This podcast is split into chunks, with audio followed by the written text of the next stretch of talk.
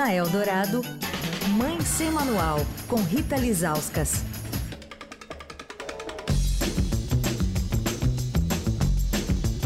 Quarta-feira, dia da versão ao vivo do Mãe Sem Manual aqui no Fim de Tarde Eldorado. Já tá com a gente a Rita Lizauskas. Oi, Rita. Olá, Emanuel, Leandro, ouvintes. Oi, Rita. Olá, Milton Nascimento, feliz aniversário. Ele está nos Estados Unidos, né? Então, um beijo para ele. E demais, a Rita vai entrar aqui no clima das homenagens Vai. ao Milton Nascimento. Deu certo aí o que a gente combinou? Opa, deu certo. Vou deixar o suspense pro fim aqui, de qual música a Rita escolheu pra gente ouvir. E a versão que você escolheu também vai ficar de suspense para mim também, né? Pra só você vai também. revelar- Vou revelar só no final. Você já viu o Milton ao vivo, Rita? Já vi, estava conversando com, com o Leandro antes da gente entrar no ar sobre isso. Eu o vi é, uma vez num show, Gil e Milton. Uau. Eles fizeram uma turnê e um disco, acho que faz uns 15 anos. É, faz tempo. E fiquei, nossa, fiquei muito impactada, assim, porque, né, eu não sabia né, o que, que eu ficava mais chocada, se era pelo Gil, se era pelo Milton, se era pelos dois. E eu vi recentemente, recentemente, acho que uns dois anos, ele no programa do Bial. Eu fui convidada pelo programa do Pedro Bial para ir é, no programa assistir ao Milton escrever sobre o assunto, que o Milton ia falar da paternidade dele, né? Ele, ele é, é pai adotivo de um, de um rapaz é, que inclusive é, é meio, é, é, como é que se diz, é administrador ali da carreira dele, né? E, e aí ele ia falar publicamente, ele pediu para falar sobre paternidade de adoção nesse programa do Bial. E aí a, a produção me convidou para ir assistir. E aí eu assisti o Milton de pertinho, sentei do lado do, do filho dele, tentei arrancar ali umas coisas nos bastidores para a matéria. Mas, enfim, ele é um acontecimento, né? O Milton, eu até comentei no Instagram dele hoje, falei, poxa, que privilégio que é viver no mesmo tempo que o Milton Nascimento, né? É, de poder ser contemporânea, de poder é, assisti-lo ao vivo, de poder ouvir suas músicas, de poder viver no mesmo tempo que ele, né? Um super privilégio. É isso. E hoje a gente cria essa espécie de hiato num momento turbulento do país para termos a oportunidade de lembrar o que é essencial, né? E o Milton Nascimento, eu acho que o aniversário dele ter caído nesse 26 de outubro, ter caído é ótimo, né? Mas ter caído em meio à eleição, porque sempre é 26 de outubro o aniversário dele, mas o fato, o fato de estar aqui no miolo da eleição ajuda a gente a perceber o quão efêmera são, efêmeros são esses debates que, enfim, uh, descambam para a violência e que a gente pode, uh, de fato, celebrar algo que é muito maior, muito mais perene. E como a arte é importante, Sim. como a cultura é importante, né? Porque a gente Super. está vivendo tempos em que, né, é, é, de criminalização dos artistas e da arte, né? E poxa vida, a gente tem, é, a gente tem essas figuras maravilhosas que estão vivas, que, que construíram a nossa cultura, o Milton, o Caetano, o Chico, o Djavan. Toda vez que eu escuto uma música deles, Mané, eu penso, cara, que privilégio, que privilégio, né? Eles estarem aí é, vivendo com a gente, a gente ter a oportunidade de né, de, de viver no mesmo país que eles, ser contemporâneo deles, né? Eu, eu, eu celebro a vida deles sempre. Muito bom. Bom, vamos. Daqui a pouco a gente volta ao Milton Nascimento. Tem uma escolha feita pela Rita Lizauskas de uma música do Milton, que vamos ouvir ah, no final da coluna. Mas vamos ao tema de hoje. A gente, aliás, volta a falar sobre violência obstétrica, né, Rita Lizauskas, a partir de um caso que vem chocando muito a gente, que ocorreu, como dizíamos, nesse esgoto das eleições, né, Rita? Ah, Emanuel, é tristíssimo. Quando eu comecei a ouvir o fim de tarde, essa vibe do Milton, eu falei, ah, eu vou falar pro Mané que eu vou cancelar o assunto, eu só quero ouvir o Milton, quero, né, me isolar, mas enfim, né, a gente é jornalista, a gente precisa tratar desses assuntos, né? O que, que aconteceu? É, não sei se os, os, ouvintes foram impactados por esse vídeo, né? Mas assim, o que, que aconteceu? Um obstetra que atende em Belém, no Pará, mais especificamente na maternidade do povo, ele filmou o nascimento de um bebê. Na verdade, quando o bebê já estava ali sendo limpo, né? E aí o que, que ele fez? Esse, esse, esse senhor, e o nome dele é Alain Henrique Fernandes Rendeiro. O que, que ele fez? É, é, começa com a imagem do bebê. Não sei se os ouvintes assistiram esse vídeo, então a gente vai descrever um pouquinho o que tem nesse vídeo, né? Então ele começa ali é, limpando, é, limpando esse bebezinho que chama é, que chama Gael, e aí ele começa a fazer aquela vozinha Tati Bitati, né? Oi, eu sou o Gael, eu voto 22, eu nasci 22, eu vou votar no Bolsonaro. E aí ele faz uma piada, entre aspas, com o pai do bebê, porque o pai do bebê estava é, ali, né, todo feliz, esperando o bebê ser limpo para pegar o bebê no colo, e o pai do bebê estava com uma roupa que eles dão para os pais, aquela roupa de, de cirurgia, né, porque você não pode entrar com a roupa normal dentro de um centro cirúrgico. E a roupa desse pai era vermelha. Então você já imagina. Aí ele começa esses comentários sobre a cor da roupa do pai, uma coisa desagradável. Aí depois disso, o bebê é deixado de lado e ele pega a câmera, Emanuel, e ouvintes, e vai até é, a maca é, onde essa mulher que acabou de dar à luz está deitada. Ela está um pouco sedada, provavelmente ela teve ali uma, uma cesariana. É, então ela vai e faz essa. Ela, ele sai do bebê, né? E vai é, fazer a imagem dessa mãe, e ele fala assim: essa aqui é a mamãe, dia 30 ela vota. Ele pergunta para que ela responda 22, aí ela não responde. Aí ele fala, diga, e aí ela vira o rosto. A gente vê, o vídeo que eu vi, ainda bem, quem salvou esse vídeo fez um blur na cara dessa mulher, né? Ela vira o rosto para outro lado, ela não responde. Aí ele fala: responde, eu vou mandar para o Bolsonaro esse vídeo, ele está numa live especial. E a mãe, que está ali tendo um dos momentos mais importantes da vida dela, creio eu, né? Está sendo interpelada por esse médico que está constrangendo-a a declarar voto no candidato à reeleição Jair Bolsonaro. Emanuel, como se não se bastasse todo esse constrangimento, essa violência, ele pega esse vídeo e publica nas redes sociais Nossa. dele. Dele? Dele. Não é que a família denunciou, olha o que esse. Ele publica esse vídeo nas redes sociais dele. Aí começam os comentários falando que, que, que constrangimento, que crime, que absurdo. E aí ele vai e tira o vídeo do ar, mas é obviamente esse vídeo foi salvo, né? E aí as consequências, né? Então, assim, por exemplo, é, o Conselho Regional de Medicina do Estado do Pará já vai apurar a conduta desse médico, né? É, a gente teve a bancada do PSOL mandando é, é, a Procuradoria Federal dos Direitos do Cidadão uma denúncia sobre a conduta desse médico, né? Que, que, que fez essa filmagem, constrangeu essa mulher no momento do parto e colocou isso nas redes sociais.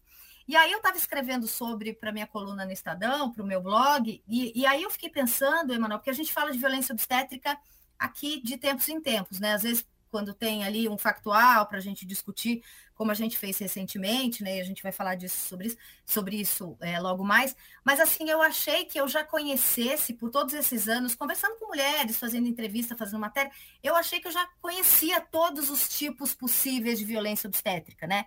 Que são vários, são inúmeros, né? Passam é, por xingamentos na sala de parto, por não deixar que a, a grávida tenha um acompanhante, que é lei, né? Isso é uma lei é, é, a negação de anestesia, é, sobre manobras violentas no corpo da mulher para o bebê nascer mais rápido, o tal do ponto do marido, que a gente já conversou aqui uma vez, né? Eu achei que eu já conhecesse, já tivesse mapeado todas as violências que são feitas contra as mulheres na sala de parto, que né, são, é, receberam esse nome é, generalista de violência obstétrica.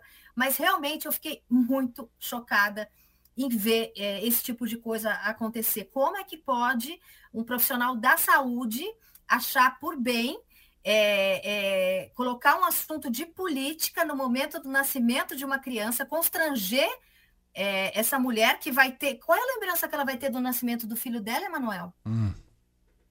Né? Ela vai ter de um médico fazendo uma, uma filmagem dela dopada do filho dela e falando de Bolsonaro e postando nas redes sociais. É simplesmente isso que aconteceu. Então, assim, eu achei que eu conhecesse todas as violências que as mulheres sofrem na sala de parto, mas realmente essa. É, é, eu fiquei muito chocada e pela repercussão, a gente está vendo a repercussão na imprensa, a gente está vendo o CRM é, né, dizendo que vai verificar, que vai investigar, né? Mas enfim, é, é, que, que isso, que, que ele seja punido, né? Porque você não pode simplesmente é, constranger uma mulher, expô-la dessa forma e ainda estragar o parto dela com o assunto de, de segundo turno de uma eleição presidencial, né? É, é completamente absurdo. Isso que a gente está vivendo, que a gente está acontecendo, isso que está acontecendo. E diz muito sobre o estado das coisas no Brasil, né? Quando é, uma certa defesa de uma linha política transbordou os ambientes onde é, a gente imaginava que não habitariam, como por exemplo missas e agora salas de parto, assim, é um negócio inacreditável, assim, imaginava um certo respeito a certos protocolos, solenidades, ambientes, a certos momentos. Até certos né? momentos, é, o nascimento do bebê poderia ficar isento desse debate. É, é, inacreditável que isso, que, que, que, esse tipo de defesa chegue a uma sala de parto. É realmente é deplorável, Rita. Não, e aí, assim, achar super ok o que está fazendo a ponto de ele mesmo publicar o vídeo. É, assim, é, eu acho que todos os, é, todos os limites já foram ultrapassados faz tempo, né? Mas a gente encontrou aí um outro limite que realmente, assim, é muito chocante. Mas, enfim, é, é, é aproveitando esse gancho né, que a gente teve para falar de violência obstétrica, um, um assunto que a gente comentou, é, é, sei lá, acho que dois meses, três meses atrás, no mínimo, foi uma influência, né, para a gente ver que não são mulheres apenas mulheres simples, né? Toda, todas as mulheres podem ser vítimas de violência obstétrica, infelizmente. A gente conversou há uns dois, três meses atrás de uma influencer chamada Chantal Verdelho, que ela fez a denúncia contra o médico obstetra Renato Calil, que é um, um, um obstetra muito famoso, é, que fazia partos né, é, de, de pessoas importantes, de, de mulheres famosas, e ela é, acabou, acabou vazando um, um, áudio que ela tinha, que ela contou para as amigas dela o que tinha acontecido, né? Então, assim, acabaram, é, não foi ela que expôs, foram amigas dela. E aí, é, é, e o que, que, que, tinha nesse áudio? Ela contou que ela foi, ela sofreu agressões, tanto físicas quanto verbais, cometidas pelo doutor Renato Calil, é, após o parto da filha dela. Então, é, esse áudio foi vazado é, e ela tem essas imagens, né? Porque o marido dela é, filmou o parto, então ela tinha como provar isso que estava acontecendo.